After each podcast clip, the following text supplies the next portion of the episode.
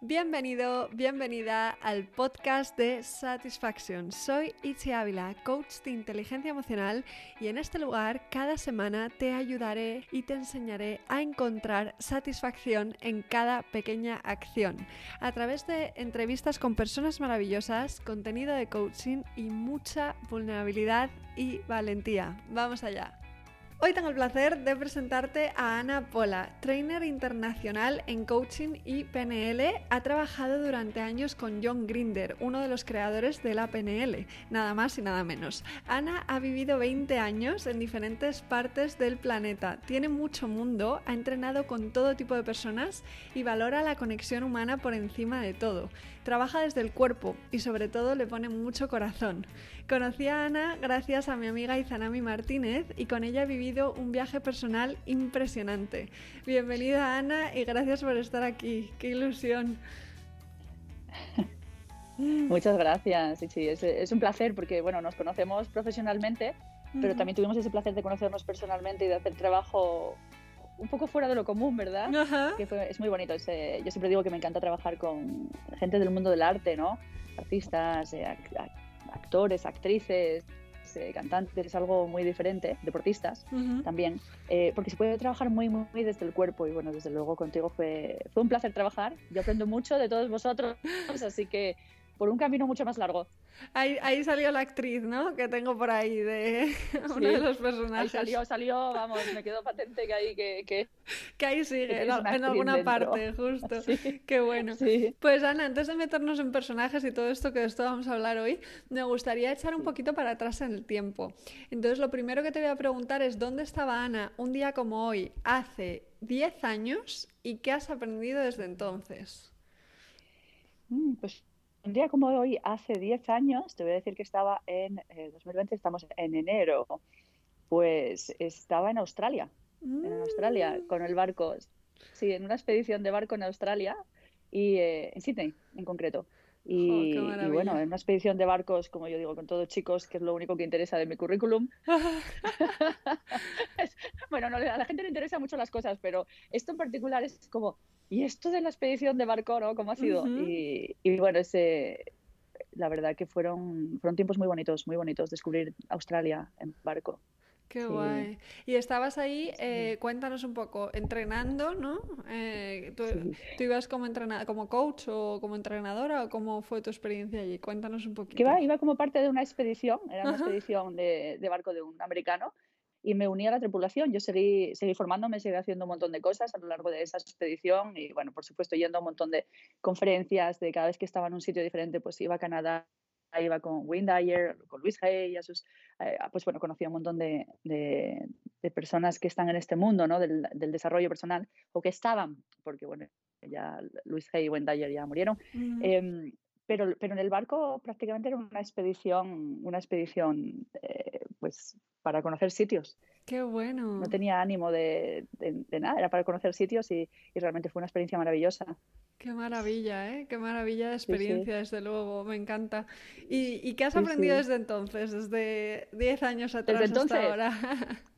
Pues he aprendido a, no moverme. Bueno, no moverme. Cualquiera que me conoce diría que de eso nada, que estoy todo el rato viajando.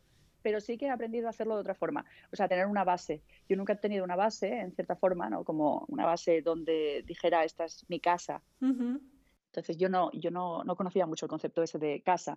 Siempre viajaba de un país a otro y estaba en diferentes sitios y sí tenía casas, pero eran transitorias. Bueno, de hecho ahora ha sido la mudanza número 33 de mi vida. ¡Wow! O sea 33. Que, sí, o sea que es bastante... Y bueno, vivir en barcos y diferentes sitios. Entonces, em, cuando yo llegué aquí, eh, al País Vasco, donde vivo ahora, es, eh, claro, es impresionante porque mi espíritu nómada salía cada instante. O sea, quería irme a sitios y era como estar quieta para mí. Em, era, iba contra natura, mi naturaleza es de nómada. Entonces ahora mismo me siento, me siento relajada, me siento tranquila, eh, porque también viajo mucho, voy mucho de viaje, que por supuesto no podría vivir sin eso, pero ya es un estilo diferente, ya siento que tengo un hogar, ¿no? tengo una familia y, y por supuesto ahora los viajes son de índole diferente. O sea, que, he aprendido a, estar quieta, diría. Que, es un gran aprendizaje ¿eh? también. Un poquito, tampoco mucho, tampoco mucho, sí. Qué bueno, me encanta. Y bueno, sobre todo a, que los hijos, que los hijos no son la mayor escuela de vida. Eso mm. también. Que el autodesarrollo no, no, no, se consigue solamente yendo a cursos y, y, de viaje y haciendo todas estas cosas que parecen como muchísimo más glamurosas que tener hijos.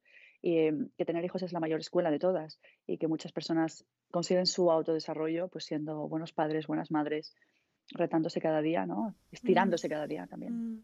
Me encanta esto porque yo siempre he pensado que en vez de enseñar a los niños eh, necesitaríamos aprender de ellos, ¿no? Que, traen mucho, que nosotros necesitamos como adultos reaprender de lo que hemos sí, Sí, totalmente, totalmente, totalmente. Eh, eh, mi hijo para mí es un maestro espiritual, el mayor es increíble, me suelta cada cosa, ¿no? Y yo siempre digo que, que ellos eligen, nos eligen y, y nosotros, bueno, es mi creencia, y, nosotros somos seres subdesarrollados y ellos vienen al mundo para desarrollarnos. Mm. nosotros no somos los desarrollados ni los maestros, ellos son los maestros reales y normalmente vienen, son, son seres que vienen muy completos, o sea, son puros cuando nacen y después van, van aprendiendo cosas y, y, a medida que vamos aprendiendo cosas también vamos creando montón de divisiones en nuestro ser. Un montón de condicionamientos, ¿no? Y a veces limitaciones también. limitaciones, miedos, miedos. Los padres traspasamos muchísimos miedos, nuestras experiencias personales a nuestros hijos. Y, bueno, pues así vamos hasta que llegamos a la mitad de nuestra vida, como decía Jung, eh, les pertenece a otros y la segunda mitad de nuestra primera mitad y la segunda mitad de nuestras vidas nos pertenece a nosotros. ¿no? Cuando nos damos cuenta, comenzamos a desandar. Si somos afortunados que nos demos cuenta, comenzamos a desandar ese camino y a volver a, esa pureza, ¿no? a, eso, a ese quién soy yo, a, a buscar quiénes somos realmente. ¿no? Wow, me encanta. Pues ah, en cara, de cara a esto, en relación a esto, eh, viene la siguiente pregunta, que es muy especial y creo que nada fácil de contestar, que es ¿quién eres, Ana? Tienes un artículo escrito que gira sobre en torno a esta pregunta y me gustaría que aparte de responderme, nos explicaras qué pasa en nuestra mente cuando nos preguntamos quiénes somos. Pues, eh, Ichi, es una pregunta muy a, mí me parece fascinante y muy filosófica para esta hora de la mañana. Vamos a comenzar con fuerza, ¿no? pues mira, ¿quién eres? Para mí es una pregunta que, limita, que limita, porque en el momento que nosotros decimos quién eres, em, estamos poniendo etiquetas. Nos em, comenzamos a poner etiquetas y normalmente las etiquetas van desde el ego. Entonces comenzamos a ponernos etiquetas del estilo soy directora de banco, bueno, del banco BBVA, em, soy piloto de avión, soy, no sé, comenzamos a identificar con cosas, etiquetas, que lo que hacen es limitar nuestra identidad. Entonces, yo siempre digo que es muy peligroso poner algo detrás del verbo ser. Muy peligroso. Eh, es diferente, por ejemplo, decirle a un niño, no te has comportado bien en el cole, que estamos hablando de comportamiento y entorno, a decirle a un niño, eres malo, ¿no? no eres capaz. Y todas estas cosas se escriben en nuestro inconsciente. Tenemos un libro bonito, blanco, así todo puro cuando nacemos ah, y de repente lo abrimos, comenzamos el camino de nuestras vidas y cuando empezamos a decir yo soy o yo no puedo o no soy esto, sí soy esto, comenzamos a escribir eso que conformará nuestra identidad y los programas automáticos, que son más del 90%, dicen que el 95, 97%, que regirán cómo nos vamos a comportar, las decisiones que vamos a tomar en la vida. Entonces, es muy peligroso lo que ponemos detrás del verbo ser, porque cualquier cosa que pongamos nos va a limitar. En el momento que decimos que somos algo, estamos diciendo también que no somos otra cosa. es, es, curioso porque lo que no nos damos cuenta es que cuando tomamos una decisión y decimos que sí a algo, estamos diciendo que no a muchas cosas. Cuando yo le hago coaching o hablo con personas y dicen, bueno, sí, pues elijo hacer esto y digo yo, vale, ¿y qué no eliges? ¿Vale? Dices que sí a esto, ya que dices que no. Entonces, a nivel de identidad, eh, muchas veces me gusta una dinámica de mi profesor Steven Gilligan, que es uno de, bueno, quizá el profesor que más admiro, em, que es un, maestro real, no solamente profesor, sino maestro de vida.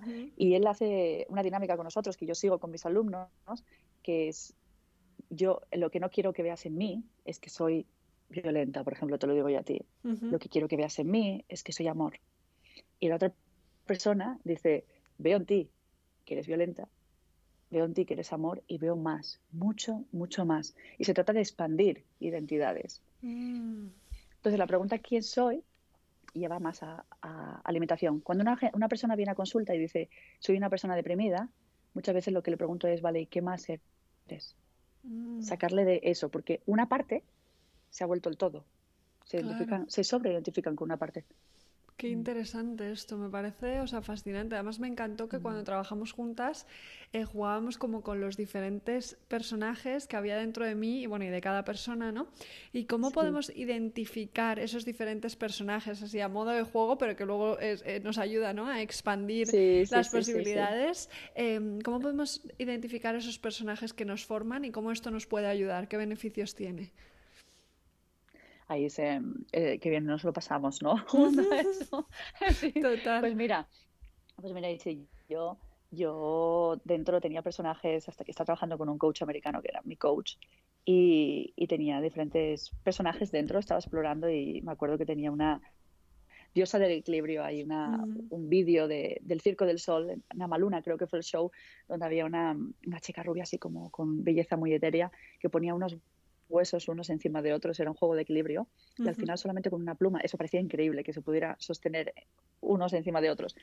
Y ponía una pluma encima de todo y colapsaba. Entonces, ese equilibrio que ella encontraba para poner, eran huesos así como muy largos, entonces los iba poniendo, iba encontrando el punto justo, el equilibrio justo. Y esta es una, cuando yo la represento a modo de actriz, y represento ese show con los ojos cerrados, yo adquiero el foco que tenía esa chica. Entonces, cuando requiero foco o cuando quiero tener ese foco para algo, em, normalmente lo que hago es antes conectar con esa diosa del equilibrio, la llamo, ¿no?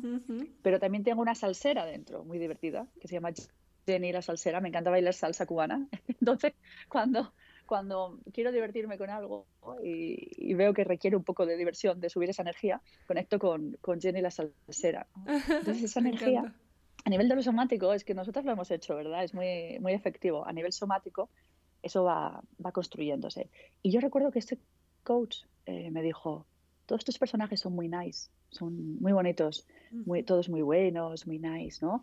Y dice, y quiero que pongas algo como un contrapunto, ¿no? Digo, ¿qué tienes ahí? ¿Qué quieres, qué quieres representar? Y le dijo, una pantera. ¿no? Y me acuerdo que en un momento nos vimos encima de un banco en un parque de Barcelona, los turistas nos miraban porque yo hacía la pantera, yo me saltaba encima de él y luego él me agarraba y yo luchaba contra él para sacarme esa pantera, ¿no? Y desde entonces, quizás uno de mis personajes más valorados. Entonces yo podría añadir mil más. Somos poliédricos, somos de naturaleza poliédrica y normalmente lo que hacemos es limitarnos, como decíamos antes, o sobreidentificarnos con una parte solo y necesitamos más partes para compensar. Y cada parte en realidad es un recurso. Mm. Porque la Itzy divertida a lo mejor es como un payaso de circo, o la Itzy, ¿sabes? Sexy a lo mejor es como Catwoman, o la Itzy, pues vamos así representando diferentes partes a nivel somático, sintiendo esa energía, y en realidad se trata de recursos que tenemos, que podemos elegir, conectar con ellos para cualquier reto, ¿no? Totalmente, en cada momento decir, ahora necesito un poco de esto, ahora necesito un poco... Sí, eh, sí yo hago un juego que es, hoy voy a ser, y elijo un adjetivo ese día, ¿no? Hoy voy a ser paciente o creativa o lo que sea. Y entonces juego a eso, ¿no? ¿Cómo andarías por la calle si fueras creativa? ¿Cómo andarías? Pues cambia, cambia la cosa, ¿no? Es, muy, es, muy, es, es, muy en línea con lo, con lo, que hago, porque yo muchas veces el cómo sí es un marco, lo acabas de decir... lo acabas de decir tú, el cómo sí es un marco que funciona muy bien, porque personas que te van a decir, no puedo. Digo yo, haz como si pudieras. Y mm. inmediatamente se desbloquean. En inglés es act as if. Se estudia este marco como desbloqueo. Vale, no eres tú. Tú no vas a poder. Vale, perfecto. Pero ¿y si pudieras? Haz como si pudieras. Ah. Y eso de caminar, yo creo que el principio siempre es respirar y caminar. Primero, como encarnando ese personaje. Em, fíjate, tú, tú dices un adjetivo, ¿no? Voy a ser creativa te puede ayudar a decir cuál es la representación de la creatividad. Para mí, ¿qué personaje representa la creatividad? O a lo mejor es un árbol, o a lo mejor es una flor maravillosa, una orquídea, o, pero la representas. Y parece una chorrada auténtica, ¿eh? Parece una auténtica chorrada. Pues es de lo mejorcito que he hecho en mi vida. O sea, bajar al cuerpo, yo, yo comencé siendo muy mental haciendo coaching a modo muy mental, con todos estos modelos lingüísticos y estas metodologías tan elevadas, ¿no? Y a lo largo de los años me he dado cuenta que el camino es ese, que todos los grandes maestros iban hacia ahí.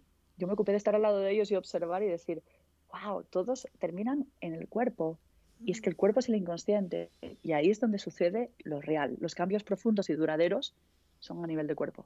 Total, me encanta, me encanta, me encanta. Y según ibas hablando, me estaba acordando, ¿no? De que en el entrenamiento teatral o actoral siempre arrancábamos andando eh, por el espacio en modo neutro, ¿no? Y luego ya desde ahí vas creando diferentes personajes. Entonces creo que, que ahí hay, hay, mucha potencia, como tú dices, es el subconsciente, el cuerpo, y, en ese trabajo es donde realmente yo creo que, se, que está el cambio. sí. Em, para vosotros hay mucho de modelar también, que la PNL va mucho de, modelado, de ver a otras personas y a, a, nivel inconsciente es como cuando nosotros somos pequeñitos y aprendemos a caminar viendo a nuestros padres ver a otra persona y a, nivel inconsciente modelar, copiar lo que está haciendo esa persona. Pero eso a modo inconsciente. Eh, no puede ser a modo consciente. Si yo veo a alguien, un personaje que tengo que representar como actor, em, yo lo estoy viendo allí y si yo empiezo a decir, vale, tengo que hacer esto porque esto lo hace así. Si, si yo involucro la mente, va a ser mucho más torpe y menos fluido mm. mi, mi, modelado de esa persona. Pero hay muchas técnicas para hacerlo a nivel inconsciente, para actores y actrices, muchas técnicas para hacerlo a nivel inconsciente, es mucho más rápido y efectivo. Qué bueno, diferencia un poco ¿no? entre copiar y modelar, yo creo que va por exactamente, ahí. Exactamente, Justo.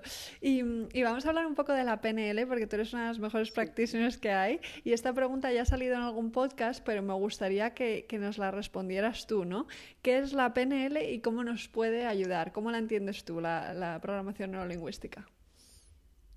Pues, eh, pues es la gran pregunta para definir esa palabrota que creó John Grinder, ¿no? La programación neurolingüística siempre dice, yo no soy, no soy muy bueno, me dicen, yo no soy muy bueno, ¿verdad? Creando nombres y digo, no, no, porque cada técnica se llama de una forma así como diferente, muy salvaje. Pues mira, la programación neurolingüística, si, si la tuviese que definir de forma muy, muy simple, es realmente estudiar la experiencia subjetiva que hay dentro de cada persona sabiendo que nosotros no trabajamos y no tenemos dentro la realidad. Pensamos que sí, la defendemos como si fuese realidad, pero no.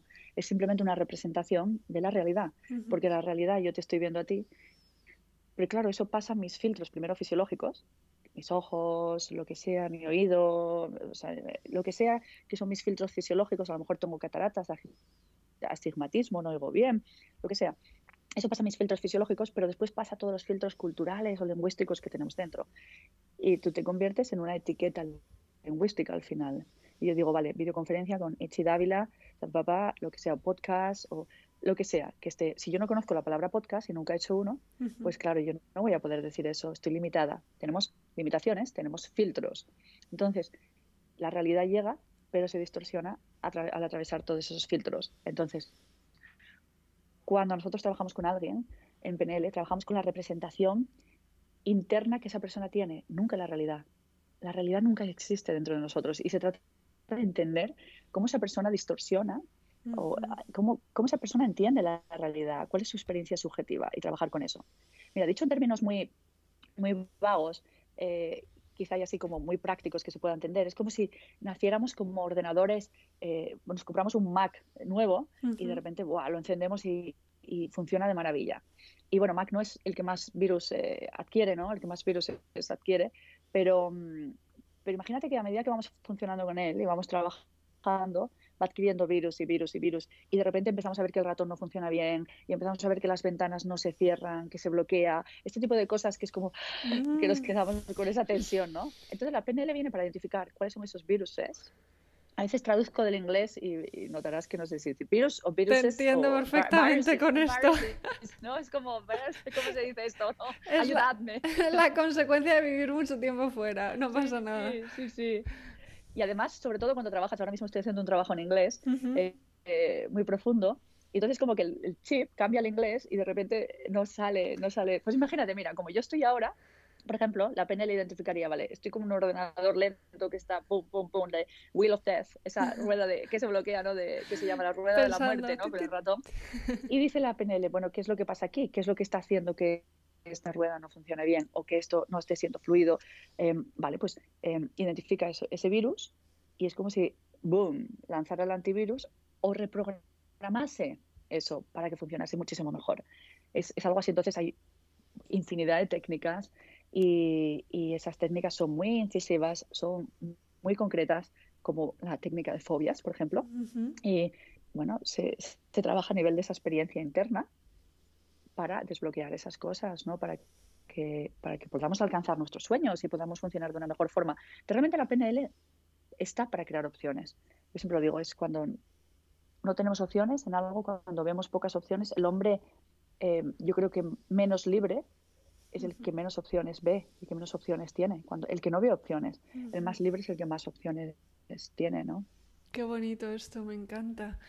¿Cómo, ¿Cómo, ha sido eh, trabajar con John Grinder, eh, que al final es creador de la programación en lingüística? ¿Qué tres enseñanzas te llevas de, de, tu experiencia con él? Pues mira, eh, de John, de John me dijo hace mucho tiempo algo que me gustó. Bueno, me, me decía constantemente cosas, hablábamos mucho y, y, bueno, yo le tengo pues muchísimo cariño él a mí y siempre me ha tratado como si fuera familia, ¿no?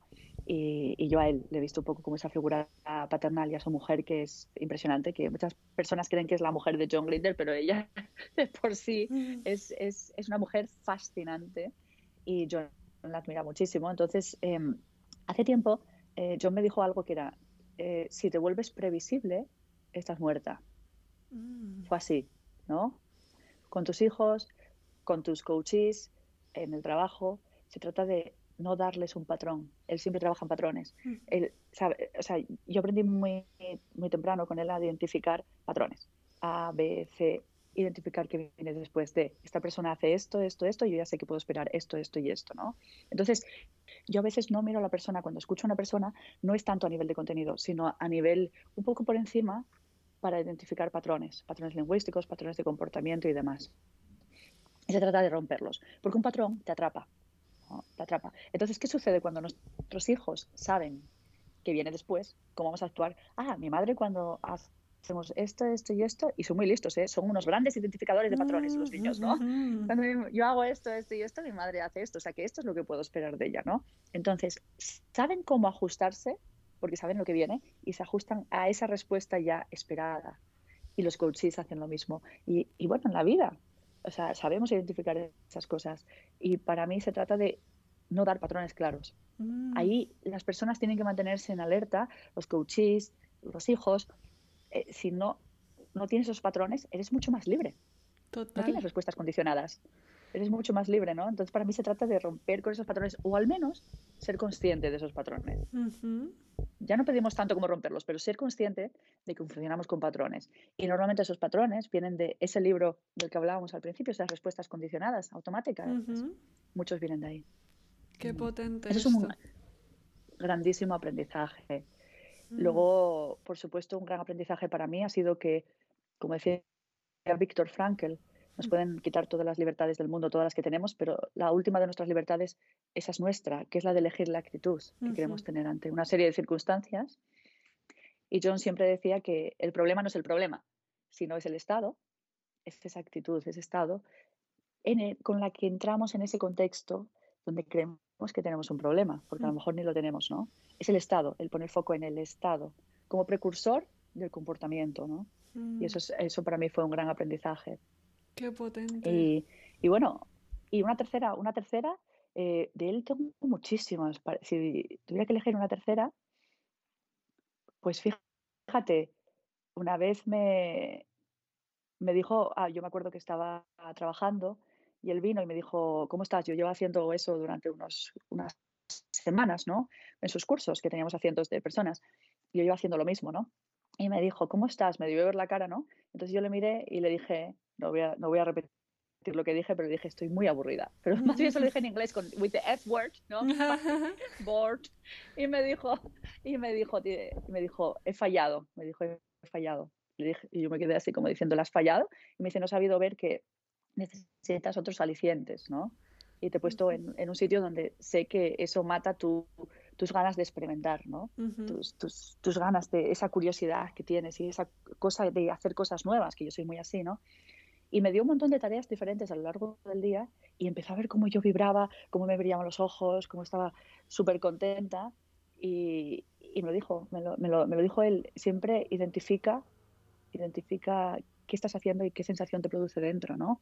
Y si no te diviertes, tal y como tú eres, mándalo al carajo. Me dijo en, en, inglés, en español muy de México. al carajo, me dijo, al carajo. Y le dije, pues muy bien, al carajo, porque aquí estamos para divertirnos. Qué bueno, por favor, qué necesario este mensaje. O sea, las tres cosas me parecen pildoritas maravillosas. Qué guay. Qué Hay tantas, pero, pero esas tres hoy, hoy en este momento me vienen esas tres. Mm, lo del Estado me parece súper importante y, el tema de divertirse. Estamos aquí para divertirse, ¿no? ¿Cuánta gente tiene la creencia contraria de que estamos aquí para trabajar duro y para eh, conseguir cosas, ¿no? Y qué bueno, qué bueno, me encanta. es, es curioso porque se puede ser muy profesional y a la vez divertirse muchísimo. Pero parece ser como que hay una creencia bastante generalizada. Bueno, ya, ya vamos por otro camino, yo creo, pero, pero todavía hay una creencia bastante generalizada de que no podemos ser profesionales y hacer muy bien nuestro trabajo y al mismo tiempo divertirnos un montón y conectar con las personas y hacer de ello un sueño, ¿no? Que se mm. trabaja mucho mejor con el brillo en los ojos, como, mucho. decías, justo. O sea, conectando. Fíjate, sobre el brillo en los ojos, Claro, es que con el brillo en los ojos estamos trabajando desde nuestro ser, mm. desde, conectados con nuestro ser, con nuestros valores, con nuestros sueños. Hay brillo en los ojos, con la resonancia, hay como una vibración dentro. Mientras que desde la opacidad en los ojos estamos trabajando desde el hacer, mm. como el ser. Y eso es lo que nos pasa mucho en nuestra sociedad. No hacemos tanto desde el ser, el ser no lo trabajamos tanto y trabajamos mucho el hacer, la productividad, el hacer cosas rutinarias, tareas. Y cuando el hacer empieza a pesar mucho, el ser se nos va. ¿Cómo buscar ese equilibrio para que nuestro hacer esté lleno de nosotros? Mm. ¿no? ¿Cómo hacer que, que, eso sea, sea posible? Es lo que cada día me, me propongo, ¿no? Qué bonito, Ana. Me verdad.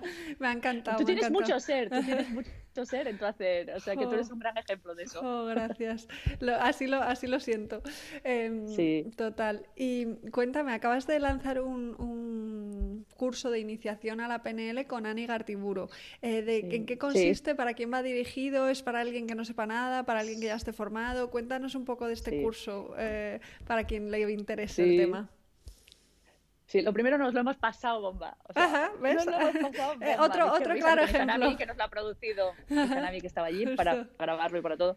Ha sido, ha sido, mira, la risa que todavía ayer lo comentaba con Sanami, nos hemos pasado unas buenas risas y hemos hecho algo, eh, yo creo que bien hecho, o sea, como bien grabado, con muchísimo amor, cariño, ¿no? Para, para las personas diciéndoles, mira, vamos a acercar esto a las personas, porque la PNL a veces está como muy, muy ahí, como de, forma muy abstracta, ¿no? Muy técnica. Tenemos que humanizarlo, esa es mi tarea. Mi tarea es humanizarla, ¿no? Eh, y Anne, bueno, con la grande comunicadora que es lo mejor persona que aún que es, pues imagínate lo fácil que es con ella dirigiendo esas preguntas y vamos co-creando ese curso a modo Chester, pues conversaciones y experiencias que hemos tenido y anécdotas de la PNL, historias como lo que estoy contando, por ejemplo, ahora, de John y demás. Y al mismo tiempo tenemos una parte práctica donde vamos, bueno, hablamos de, varios temas, em, de los temas básicos, o sea, lo que son los pilares básicos de la PNL, de otro tema que son modalidades, que eso justo es lo que nos lleva al cuerpo, esas características, cómo bajar de la mente al cuerpo, es otro tema, sus modalidades. Y luego, aparte de eso, em, también introducimos lo que son las posiciones perceptivas, cómo adquirir diferentes perspectivas para que nos dé más opciones, ¿no? Me parece muy importante. Y también introducimos una parte del lenguaje. Dijimos, ¿cuáles son los temas que, que quisiéramos poner ahí como algo básico para entender la PNL? Pero claro, de repente lo han empezado a ver. quería decir que tiene una gran parte práctica también. Hay técnicas, las técnicas están desarrolladas allí con un cliente, es algo real, está hecho ahí para que se vea cómo, cómo hacerlo. Y creo que está hecho de una forma muy bonita. Bueno, el feedback que estamos recibiendo es espectacular, eh, está gustando muchísimo y lo más curioso es que está gustando tanto a la gente que no sabe nada de PNL, eso, en eso trabajamos muchísimo, que fuese para diferentes niveles, a la gente que no sabe absolutamente nada, pero me están escribiendo trainers de PNL, o sea, gente que ya hace cursos ellos y a los que yo he entrenado, a lo mejor mentorizado en su momento, que han estado con John, diciéndome, madre mía, es que lo vemos y aprendemos, ¿no? Y, mm. o sea, que yo lo veo como muy amplio, no está nada especializado, ni tampoco es altamente técnico, está muy humanizado y realmente el feedback de las personas nos hace ver que, bueno, que vamos por buen camino, ¿no? Están pidiendo más, están pidiendo más. Yo la primera, ya te lo he dicho. o sea, que, me encanta y me parece, vamos. Sara, Sara. Si alguien quiere, si alguien quiere saber de PNL, ese es el lugar, así que ahí queda, ahí queda. Es una buena forma porque además, además el precio fue muy módico, el que pusimos, quisimos hacer algo que llegara a muchas personas, que, que, bueno, que creo que está por 50 euros o algo así, los cuatro programas que son como cuatro horas, y, y llegó a muchas personas, que era lo que queríamos, que lleguen muchas personas para que tengan esa noción y no esos grandes cursos caros de PNL que yo pagué, me acuerdo, por mi primer curso fueron 2.000 euros. Claro. Y, acercarlo, humanizarlo. Justo, pues si no hay que tener mucho interés, ¿no? Para pagar una cantidad más grande. O sea, que, genial, qué guay, me encanta. Y también trabajas con el coaching coactivo. ¿Qué es exactamente y para qué puede servir o para qué puede ayudar? Sí, pues fíjate, coaching coactivo. Mira, esta pregunta no me la esperaba. Mira tú ahí por ahí, por la PNL ya te veía venir, pero el coaching coactivo es un coaching americano, para mí es como la, la escuela Harvard del coaching. Eh, y de ahí viene mucho lo de encarnar, que viene muy en línea, no utiliza PNL, pero viene muy en línea, es un coaching muy dinámico, donde se utiliza también mucho el cuerpo. Em, y bueno, es de la escuela del Instituto Coactivo en Estados Unidos. Y es un coaching donde se fluye muchísimo. Nosotros no aprendíamos ni modelo Grow, ni competencias, ni nada. Es, es algo donde se baila, se danza mucho con el cliente. Y es muy poco ortodoxo. Es un estilo, eh, se nos considera como un poco secta, porque no somos de estos tan mentales como ahora vamos a establecer el objetivo, ahora vamos a hacer así que, ahora tal, el plan de acción. Eh, coaching coactivo es, es pura magia, es, es algo, pues lo que hicimos, por ejemplo, con los personajes, es muy coaching coactivo mezclado con PNL, que tienen, tienen una línea muy común. Y es danzar con lo que te surge en el momento y estar tan en conexión con la otra persona ir co-creando. El co ese es, de co-crear con el cliente, con la persona que tenemos enfrente, es co-liderar, como nosotras ahora estamos ambas creando algo aquí juntas, ¿no? Y, y, se, trata de, se trata de un baile, es que yo no lo podría definir de, de otra forma, ¿sabes? Que danzar en el momento. Qué bonito, me mm. encanta. Y co-crear, eh, al final comunicarse también es eso, ¿no? Eh, en cualquier conversación en, el que la, en la que las personas estén presentes se debería dar también esa co-creación de, lo que, de lo que sea. No se da muy a menudo, no, muchas veces estamos esperando a que la otra persona se calle para hablar, pero, pero me molaría que se diera más, la verdad. Em, me encanta. bueno, realmente realmente esa es la forma, esa es cuando sientes que hay una buena conversación, es esa, la que fluye, la que eleva, es esa donde se ha co-creado. Total, esas son las, esas son las conversaciones que más suman, me encanta. Sí. Y, bueno, cuando digo que, que, que, tienes mundo, que lo decía en la introducción y hemos empezado hablando ya de Australia y tus viajes, has estado 20 años viviendo en diferentes partes del mundo. ¿Qué te ha aportado viajar a nivel profesional y a nivel eh, personal? ¿Y hay algún lugar eh, en mm. especial con el que te quedarías, al que te gustaría volver? estoy ya volviendo. hay varios, eh, hay varios, hay varios, pero, pero me vienen, me vienen Fíjate, me viene Lake Tahoe en Estados Unidos, que es un, lago espectacular de agua dulce después de estar mucho tiempo en el mar. Me viene la sensación esa de esas rocas enormes en Lake Tahoe y, en, eh, y me viene la, el sabor del agua dulce. Lo que me sorprendió después de mucho tiempo estar en, alta mar, pues imagínate, cuatro años. Em, el último año llegué a, pues eso, a Lake Tahoe de, excursión un día y, y, el bañarme ahí de repente, ¡ah! y el agua no era salada no me había dado cuenta que, claro, es tan grande que parece un mar, ¿no? Pero era un lago y esa sensación me viene, fíjate, me viene la sensación en Whistler, en una chimenea y todo nevado fuera esquiando, en mm. Whistler, Canadá, donde se hicieron los Juegos Olímpicos de Invierno. Eh, me, vienen, me viene mucho Polinesia, los mm. colores de, de, los arrecifes allí y, bueno, fue, fue, un tiempo muy especial, los olores, las flores, eh, es, es, es, algo espectacular, ¿no? Y, bueno, me vienen muchos sitios, me vienen las ovejas de Nueva Zelanda y esas colinas sinuosas de Nueva Zelanda cuando iba en la caravana por allí, Australia, ese fondo de mar, ¿no? Donde aprendí a hacer submarinismo. Y, bueno, me vienen muchos sitios y todo esto son, eh, para mí es riqueza que se queda dentro de uno y lo que hace es disolver muchos filtros. Esos mm. filtros que tenemos, por ejemplo, em, no sé, cuando creemos que lo nuestro es lo mejor, que, claro, que por supuesto que es bueno, ¿no? Em, hacemos las cosas de una manera determinada, ver mucho, viajar mucho, lo que hace es, expandir mapas. Se dice que el mapa no es el territorio, nuestro mapa mental es una de las premisas de la PNL. No es el territorio. ¿Qué significa eso?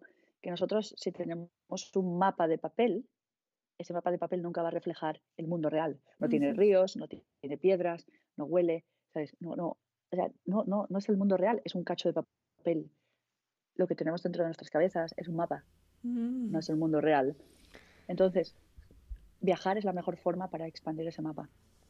Wow, me, me, o sea, me encanta y no me puedo sentir más identificada dentro de que no he viajado ni la mitad que tú, pero es verdad que siempre me ha dado la sensación de que era como expandir posibilidades, ¿no? Y que de repente todo eso que te habían Opciones, contado eh, se, se expande y ves otras formas de vivir y dices, wow, esto también es posible, ¿no? Eh, Sí, sí, sí, sí, sí, totalmente. Es como, mm, claro, ves cosas que la gente hace de forma diferente, conoces a personas, te das cuenta que todos ah, sentimos amor y sentimos odio, y sentimos rabia y tristeza, que somos todos humanos.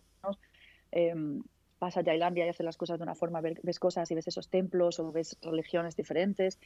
Y todo eso lo que va haciendo es expandir tu mapa. Por eso yo siempre digo que las personas que viajan mucho por lo general son las que tienen unos mapas más amplios, ujú. ven, ven la vida con menos, menos limitaciones. Pero, por ejemplo, leer también es una muy buena forma de expandir mapas. Hablar con otras personas, escuchar más de lo que se habla, también es una forma de expandir mapas. Total, abrir la Mm. mente, ¿no? Al final, cuando escuchas con curiosidad, eh, que es un poco lo que hablábamos Sí. antes, em, Sí. se crea eso y ahí recibes mucho, muchos, muchos mapas mentales diferentes Sí. que amplían el tuyo. Qué bonito, me encanta. Claro. Em, Sí, yo soy una yonki, soy una adicta a las personas, así que a conocer, ¿no? Tú lo sabes, bueno, que cuando, cuando nos conocimos la primera vez era todo el rato esa sinergia que se creó y todo el rato querer saber y compartir. Y, y eso creo que enriquece muchísimo la vida. Qué bonito, me encanta. Y, y de la expedición en Australia, ¿cuál dirías que fue tu mayor reto emocional? Porque estar cuatro años en el mar es potente. Sí, sí. Fíjate que, que, bueno, comenzó en Australia y terminó en Alaska, o sea, fue por todo el Pacífico. Los cuatro años Ujú. estuvimos eh, en Estados Unidos y después ya pasó el- lo que es Latinoamérica, el canal de Panamá para irse al Caribe y demás.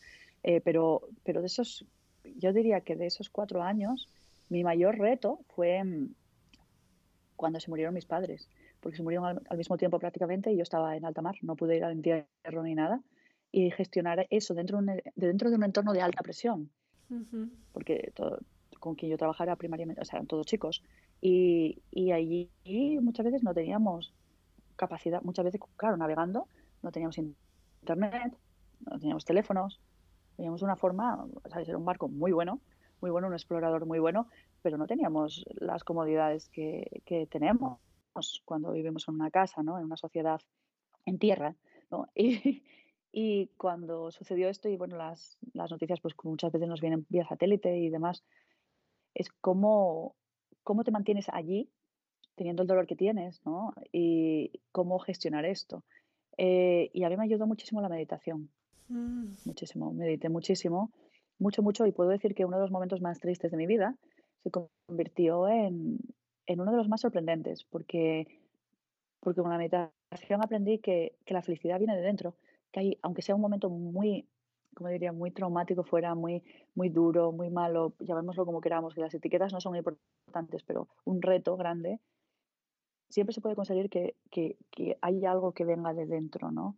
Y, mediante la meditación yo sentía realmente como un júbilo que venía de dentro, un júbilo por estar viva, un júbilo por muchas cosas muy sencillas. Y yo creo que fui la, fue la primera vez que, que vi eso la potencia de la meditación y realmente si tuviera que quitar, dejar solo una cosa y quitar el resto, dejaría la meditación antes que la PNL, antes que cualquier metodología, antes quizá incluso que la medicina, que cualquier cosa dejaría la meditación. Total. Ayer hablando con una médico me decía, eh, eh, la meditación es o sea, algo como medicar, meditar, ¿no? O sea, como que hay una relación muy interesante y cada Sí, vez se ve sí. más. O sea, yo cada vez lo tengo más claro que a mí también meditar es lo que más, la herramienta más clave de todas, ¿no? Em, Increíble. increíble, Ten en increíble. cuenta, ten en cuenta que, que, que los crazy monkeys, los monos locos que tenemos dentro, inside a cage, como se dice, dentro de una, dentro, están dentro de esa jaula que es la mente y, y que normalmente son, nos mandan un montón de pensamientos locos, invasivos, porque realmente nosotros no los provocamos ni los queremos Ujú. muchas veces. O sea, son pensamientos que suceden de forma automática. Están ahí y, y esos pensamientos, si son 60.000 a lo largo del día, como dicen, son reiterativos, repetitivos y además la mayoría negativos. Si hay tal cosa como positivo y negativo, pero, pero nos influyen de forma limitante, ¿no? Imagínate que, que, esto es lo que, lo que causa la mayoría de las enfermedades y de los problemas que tenemos, es esto. Entonces la meditación, por ende, ¿no? Eh, si calma esto, ¿cuánto se soluciona? Comenzando por ahí. Una barbaridad. Es que... Eh, se cambia la estructura del cerebro. Yo, yo insisto de verdad en que meditar, espero que dentro de unos años sea como comer, ¿no? Que todo el mundo medite. Sí. Bueno, en Asia realmente es así. Yo, lo aprendí mucho de Asia y de estar allí, hice mi tesis allí, estuve años eh, viajando mucho a Asia y, quedándome allí y, yo, lo, yo lo normalizaba, lo veía era como a meditar, ¿vale? Eh, yo hubo veces que nos hacían meditar tres y cuatro veces al día durante un periodo de tiempo largo y era como comer, era como a meditar, a meditar, a meditar. Y claro, aquí es como meditamos como nos compramos nuestros cojines de la marca Yogi algo, ¿no? Y nuestros inciensos y, y de todo, y los budas, y, y, se reían de eso, ¿no? Allí me acuerdo de un profesor que se reía de eso, me decía, ahí, y, ponéis sonidos de pajaritos y de cascadas y todo para meditar. Allí meditaban encima de una tabla dura, cuando no en la carretera con todo el tráfico para que pudiéramos entrar. Y yo decía, madre mía. La meditación real, total, total. Déjate de rollos y, ponte al lío. Me encanta. Y, Hardcore. Total, total. Cuéntame de tu experiencia con la selección nacional ICO de karate Kyokushin. No sé si lo estoy diciendo bien. Em, es Kyokushin sí, Kyokushinkai. Vale, vale, te, dejo, decirlo a ti. bueno, yo tardé, ¿eh? tardé, tampoco vamos a... Me voy a chulear ahora, que yo tardé mucho. un proceso, un proceso. lo digo pero, bien, pero lo escribo, lo sigo escribiendo como quiero. Sí, sí, pues. sí, sí. O sea, yo es que cuando le digo, a ver cómo digo esto. Eh, el caso es que con, con, el tema del el karate, ¿no? Puede haber una creencia o prejuicio eh, que nos lleva a pensar que los profesionales de karate son figuras fuertes, sin miedo, como casi de piedra, cuando en realidad, como todas las personas, pues sienten y padecen y sentirán miedo y demás, ¿no? Entonces, ¿qué uh. sueles trabajar con ellos y hasta qué punto está presente el miedo? ¿Qué, qué les propones para superarlo? El miedo, vamos, el, yo creo que el miedo es el que a veces lo rige todo. está allí, está allí como uno más, ¿no? Con nosotros siempre presente, ¿no? y, fíjate, el mayor miedo que tienen no es a combatir. Esto es un karate que, que para, para, enmarcarlo esto es el de más contacto que hay. Es un karate que es al cao. Ellos van, son tres minutos, ¡boom!, a un cao. Entonces, claro, es un karate que, que requiere muchísimo de la persona. Pues el mayor miedo no es a enfrentarse a, pues a estos número uno del karate, a estas máquinas prácticamente de matar, se podría decir, sino a no cumplir las expectativas de los compañeros. Wow. Es curioso porque, porque cuando he visto más miedo dentro de las personas y más angustia, ¿no? Es cuando no les puedo fallar, porque tienen un grupo tan especial, tan son familia, realmente, o sea, yo soy parte de esa familia y me siento súper afortunada de la familia ICO, ¿no? Y, y, eso también pesa. Eso también pesa, porque tener una familia y, luchar y ver que toda tu familia está viéndote ahí fuera y a lo mejor siendo como el campeón, el número uno de, del mundo, Alejandro Navarro, que lo tenemos aquí y que lo conocen en todas partes, le, le piden autógrafos en todas partes y es archiconocido en todas partes, menos en España, em, pues Alejandro Navarro, em, básicamente cuando pelea él es un dios para los demás. Entonces, imagínate las expectativas que tiene, eh, bueno, este como otros, ¿no? De todos los juniors, todos los que vienen, eh, de querer ganar para ellos, ¿no? Para la selección. Y, se trata de gestionar expectativas eh, y se trata de, bueno, sí, por supuesto, de trabajar con ellos en, muchísimas cosas con PNL primariamente, con coaching. Em, los casos de todo, de no quiero salir a pelear, me, me, ha entrado un ataque de ansiedad o está, este está vomitando aquí porque ha tocado con el número uno del mundo, hasta, bueno, por ejemplo, nuestra campeona em, de catas es Elsa Álvarez. Elsa salió a hacer catas embarazada. Ganó el campeonato embarazada. No sé, estaba de cuatro o cinco meses pero no, no se trata de golpear ni nada de eso, pero los katas son intensos, o sea, es, es bueno, pues, pues, es toda una coreografía del karate muy intensa y ganó así, eh, hasta de cogerle el bebé cuando ya había nacido y estaba compitiendo en Polonia, hasta hago de todo, soy chica para todo Y, yo siempre digo que es un poco como un médico de urgencia de un sitio a otro. Eh, bueno, por supuesto, gestionamos el estado, que es lo más importante. Van a salir al tatami, esos momentos previos son claves. Se puede hacer trabajo, por supuesto, con antelación, pero esos momentos previos son claves para decir, elijo cómo yo quiero salir ahí. Eso que mm. decíamos sobre el estado que decía John, y ahí trabajamos con anclajes, con muchísimas. Por cierto, que con Anne sí que hicimos un, módulo de anclajes, que creo que antes se me olvidó decirlo. Y los anclajes para mí son lo principal para trabajar con deportistas y, y para gestionar el estado de uno, no solo con deportistas. En un momento de tanta presión, además, ¿no? Que sí, sí, sí. Qué bueno. A, qué mí, bueno. a mí me encanta, ¿eh? es el momento que más me gusta para trabajar.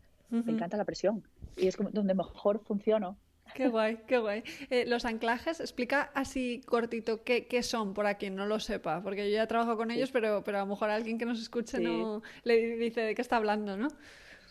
Pues genial, pues sí, sí, es que es un término muy, técnico.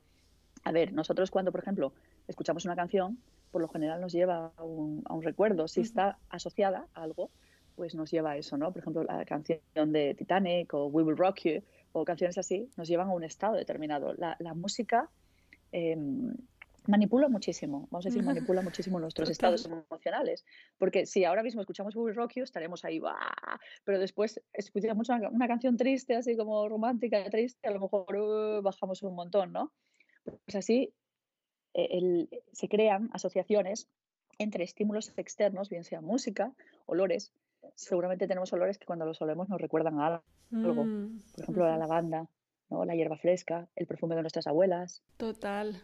Nos recuerdan a cosas.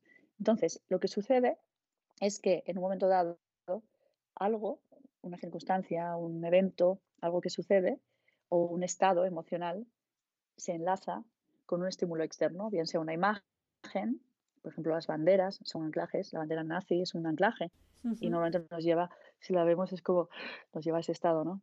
Total. Se, se enlazan estímulos y estados, un estado emocional con un estímulo. Claro, cuando, cuando tú sabes esto y se estudia, se estudia a nivel de neurociencia, dices, pues, ¿por qué no hacerlo a demanda? Si tú estás muy alegre, por ejemplo, teniendo un ataque de risa, se enseña cómo asociar un estímulo a eso, bien sea, por ejemplo, kinestésico, apretando alguna parte del cuerpo, con una canción. Si estamos en un estado muy alto, los karatecas, pues ponemos ahí una canción, decidimos qué canción poner. Entonces, posiblemente, si lo unimos y se asocia bien, después, cuando escuchemos esa canción, podamos recuperar ese estado en el que estamos. Se trata de hacer asociaciones neuronales. Qué bueno, me encanta. Maravilloso, qué bien lo has explicado. Em, otro tema, porque como eres eh, tantas cosas y no, no, hablamos de la palabra eres, que ya sabemos que es peligrosa, pero bueno, las cosas a las que te dedicas. El siguiente sería practitioner de Generative Trans, em, Trance ah. Generativo, ¿no? Eh, me parece súper interesante. ¿En qué consiste esta práctica? ¿Cuáles son sus tres características o beneficios principales? Pues qué, qué, curioso, porque si, si te has cogido todo mi currículum, ¿verdad? Estás ahí. He ido ahí uno tras otro, en plan, a ver, cuéntame, cuéntame. Nunca me había pasado esto, ¿eh? Digo, ah, mira, pero lo estás haciendo de una forma así como muy fluida. Normalmente mí he de decir que los currículums me, me, me, tensan, es como cuando alguien lee mi currículum. A mí también, cuando me, lo a leen, mí también. Pero, pero, ¿cómo lo estás haciendo? Mira, lo estoy llevando muy bien. Qué guay. A lo mejor me puedo hacer un anclaje para, para eso de los currículums.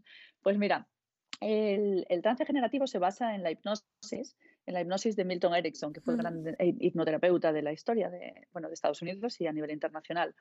Y mm, Stephen Gilligan, que fue este, este maestro que yo te decía que admiro tanto, fue alumno de él desde los 19, becario de, de Erickson. Entonces aprendió esa forma de hacer hipnosis y la llevó a otro punto. Eh, vale, para Erickson se trataba de que si nosotros distraemos mediante el lenguaje, ¿no? Hablamos y hablamos y distraemos al consciente, que es como un guardián, cuando ¡pum! el consciente cae, porque ya no puedo más, lo hemos distraído o lo hemos cansado, podemos meter sugestiones en el inconsciente. Por supuesto que sirvan para esa persona, no es nada manipulativo ni nada por el estilo. Se trata de una hipnosis muy respetuosa.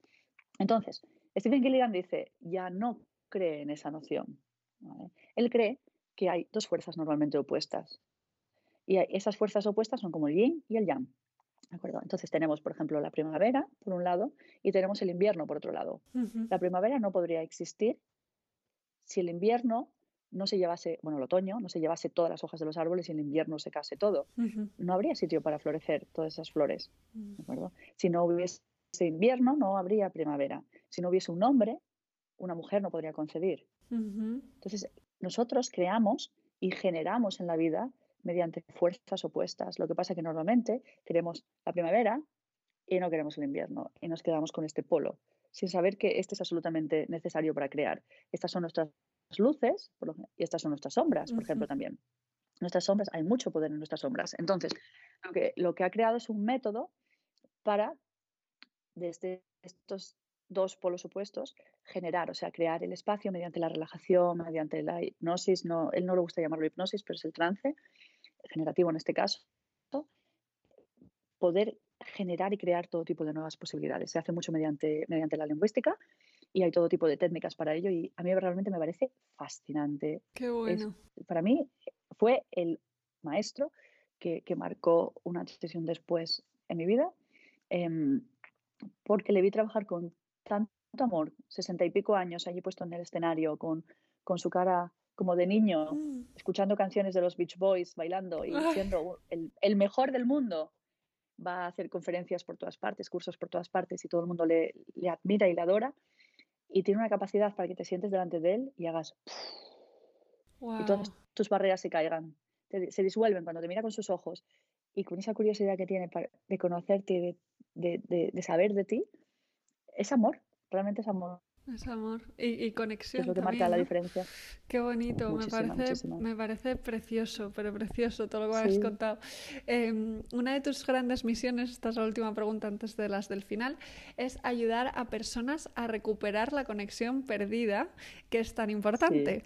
Em, ¿Qué podemos hacer para conectarnos con nuestro ser? Que esto hablábamos antes un poquito, ¿no? ¿Qué, ¿Qué podemos hacer para realmente sentir esa conexión, ese brillo en los ojos cuando estamos un poco apagaditas?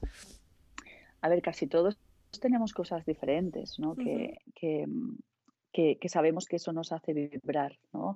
Bien sea ir a la naturaleza, bien sea em, conectar con los amigos, casi todos tenemos esa cosita o esas cositas que, dices, madre mía, me, esto me eleva, me lleva, es, muy importante identificarlo, ¿no? Pero una, una muy buena y muy general, yo creo que en casi todo el mundo, es la naturaleza. La naturaleza tiene una vibración muy elevada, muy elevada. O sea, la naturaleza vibra de una forma muy elevada. Y cuando nosotros estamos bajos o nuestra vibración es como densa, no hay nada mejor que ir a la naturaleza. Y casi todos lo sentimos, ¿verdad? Nos, wow, cuando vuelves estás como diferente. Es porque te ha subido la vibración. Se trata de, mm. de, de, identificar cosas que nos hacen subir esa vibración, ¿no? Yo siempre, siempre hablo en términos de vibrar, porque al final en física cuántica y sabiendo que nosotros somos seres huecos y que tenemos partículas dentro que vibran, si las partículas vibran lento, ahí estamos en el enfado, en la tristeza, ahí están vibrando como lento. Depende, la tristeza, hay tristeza resonante también.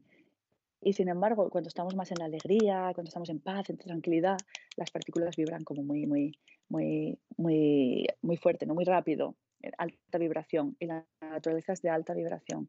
Por eso los materiales, por ejemplo, en casa, a veces, ¿no sabes por qué?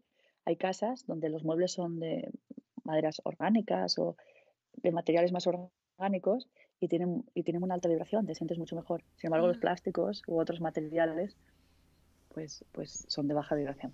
Mm, qué interesante, qué bien lo cuentas, de verdad, Ana. Me encanta, me encanta escucharte. a la naturaleza todo el mundo. Eso es, vámonos.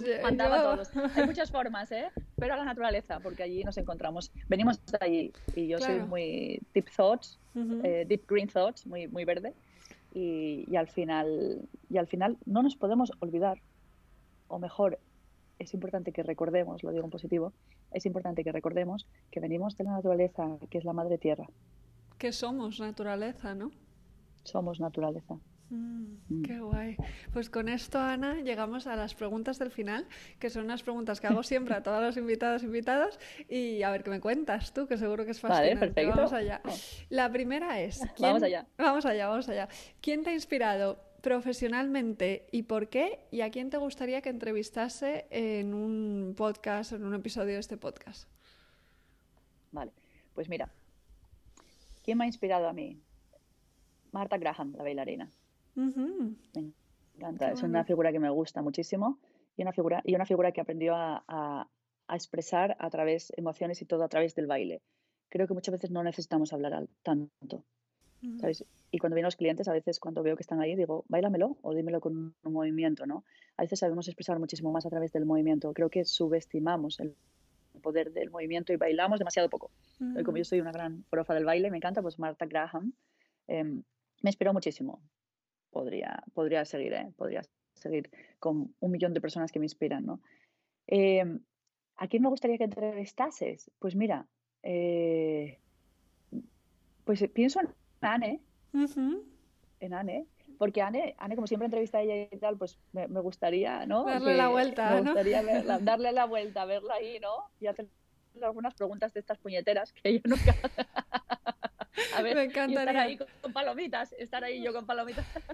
Viendo al otro lado tú, la ¿no? Revancha, la revancha. No, ella es fabulosa, lo hace tan Sí, fácil, o sea, es sí. increíble, ¿no?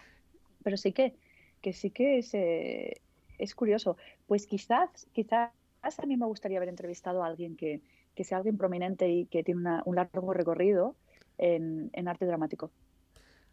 Eh, Me en encanta. arte claro, dramático. No- actores. no tengo una figura, no tengo una figura así, pero alguien que, que haya entendido de qué va, de qué va y, y que, y que tenga una carrera, ¿sabes? Este tipo de personas que dices, madre mía, em, ¿sabes? Lo han pillado, ¿no? Lo han pillado y nos lo quieren traer al mundo, to- toda una vida de aprendizaje, de experiencias, de, pero del arte dramático, teatro, no sé, cine, pero arte dramático. Total, interpretación. Me- a mí los actores me parecen también Sí. maravillosas personas con las que hablar de emociones. Qué guay, me encanta. Pues vamos a seguir. La siguiente sería eh, ¿qué experiencia pasada? Ah, no, me, me he liado. La siguiente sería ¿qué asignatura añadirías a todos los colegios del mundo si pudieras? Meditación. E ir a la naturaleza. O sea, daría las clases fuera. fuera. Eso es lo que cambiaría. O sea, daría las clases fuera. De hecho, yo lo hago. ¿sabes? Daría las clases fuera, como se hace en los países escandinavos, eh, en la naturaleza. Pues, sobre todo cuando lo permite el tiempo y que en Noruega también salen cuando nieva, vamos, que no somos de cristal. Y, y eso, sobre todo salir fuera y meditación. Qué guay, me encanta, me encanta esta respuesta. Ahora sí que sí, siguiente, ¿qué experiencia pasada no querrías repetir que ha cambiado tu vida para mejor? Experiencia pasada no quisiera repetir que ha cambiado mi vida para mejor. O hacer lo que los demás quieren. Para O sea, complacer, ¿no? esta- vivir para los demás, complacer a los demás y, y ponerlos por delante de, de, de mí, de lo que yo sé y siento que es lo adecuado. No se Mm, trata de egoísmo, sino, sino de... Es, es como en PNL, hablamos de primera posición es cuando estás muy, muy metido en tuyo, en la tuya. Segunda posición es cuando estás muy, muy metido en el, en el otro. Y es muy peligrosa porque vives para los demás, haces para los demás y pierdes tu centro. total. Eso es lo que, lo que cambiaría, esa falta de centro que he tenido muchas veces por complacer y por hacer lo que los demás querían. Mm, Qué bueno esto, o qué exigían. necesario. Mm, Al final Sí. vivir para el que dirán, ¿no? Y para complacer a los demás y, y olvidarnos Sí. de nuestras necesidades, te olvidas de ti. Y para mí primariamente ha sido un, un buscar ser aceptada, querida, o sea, es, es, es lo que nos, nos viene, al final es lo que queremos, ¿eh? Pero nos olvidamos de nosotros mismos. Total, qué importante, me encanta. Vale, siguiente es, ¿cuál es el libro que más recomiendas? Ah, vale.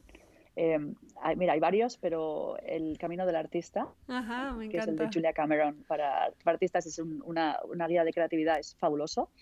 Y luego también me, me vienen otros, eh, pero El poder de la obra para mí significó muchísimo de Cartole, a nivel de meditación y de conectar con nosotros mismos. También es un libro que, que recomiendo mucho. Bueno, y es que El alquimista de Paulo Coelho Mm, es un libro sobre sueños, sobre, sobre sueños, sobre cumplir sueños y es algo que me inspira. Hay, hay diferentes, pero te voy a dejar con estos tres. me encantan los tres, o sea, qué genial. Los Sí, dejo, los sí, dejo sí. las notas. Genial, vamos bien, vamos bien. Vamos, estamos muy conectadas hoy, fenómeno. Vale, eh, ¿qué tres cosas haces cada día para cuidarte? Para cuidarme, ir a la naturaleza, por lo general. Casi siempre tengo la suerte de vivir cerca de la naturaleza, entonces eh, por lo general voy a la naturaleza. Tomar un té y poner las manos eh, fuera del té y sentir, quedarme un ratito sintiendo el calor y, y dando las gracias por estar viva y por poder sentir ese calor ¿no? del agua del té. Qué guay. es algo que me, que me gusta mucho. Y abrazos, Mm. abrazos a saco, que soy una pesada, lo sé. Y mis hijos ya es como, "Ah", y más ahora, ¿no? Que con el COVID. en asuntos sociales, diciendo mi madre, mi madre me maltrata.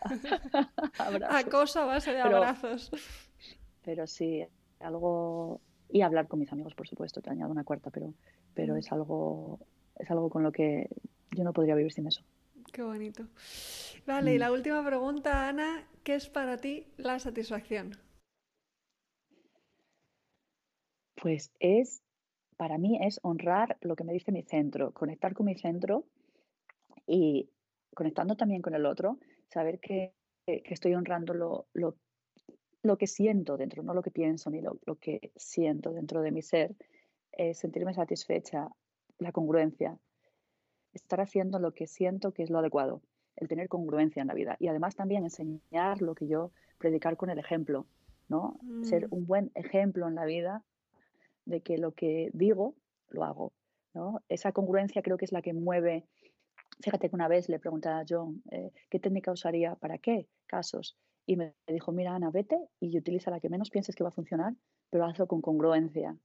Y ahí se abrió con congruencia, de convencimiento, ¿no? Y ahí se abrió un mundo para mí donde vi que trabajar con personas, mientras más congruente te muestres, de una forma auténtica, más, más van a confiar en ti y mejor va a ser el trabajo, el trabajo que realicen. Se trata de inspirar confianza y de ser congruente con lo que, lo que hacemos y con lo que predicamos, ¿verdad? Practicar lo que predicas, justo. Me encanta. Me encanta. Pues con esa frase terminamos. Muchísimas gracias, Ana. Me ha encantado escucharte. O sea, es que me quedaría aquí horas, te lo digo. Me encanta, yo también he estado aquí como ha sido un momento muy mágico y muy bueno. Ya sabes lo que, yo también lo que siento por ti lo que, y lo que es estar contigo, que eres una persona maravillosa. A mí me inspiras muchísimo también. Tú hablas de personas que nos inspiran, me inspiras muchísimo y aportas mucho, mucho, mucho al mundo, mucho valor y, bueno, es, es un, para mí es un placer, es un placer y ojalá que bueno, sea el comienzo de una gran andadura. Seguro que sí, eso no, no te quepa la menor duda. Muchísimas, muchísimas gracias por todo y por todas estas palabras.